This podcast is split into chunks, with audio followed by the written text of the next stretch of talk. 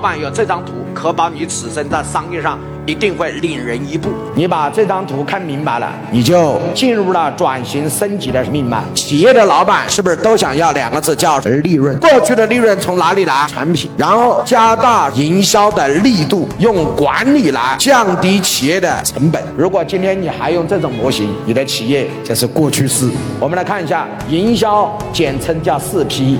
第一个叫产品，第二个叫渠道，第三个叫价格，第四个叫促销。这是不是传统的营销的四 P 理论？今天在中国，这四个东西都死了。产品被用户取代，渠道被平台取代。传统的线下渠道为什么不行呢？因为中国的互联网平台太强大。价格被直播取代，促销被模式取代。过去是五一。国庆、中秋搞促销，现在是商业模式，他妈的每分每秒都在搞促销，所以你打不过商业模式，那怎么办？只有四个字，叫转型升级。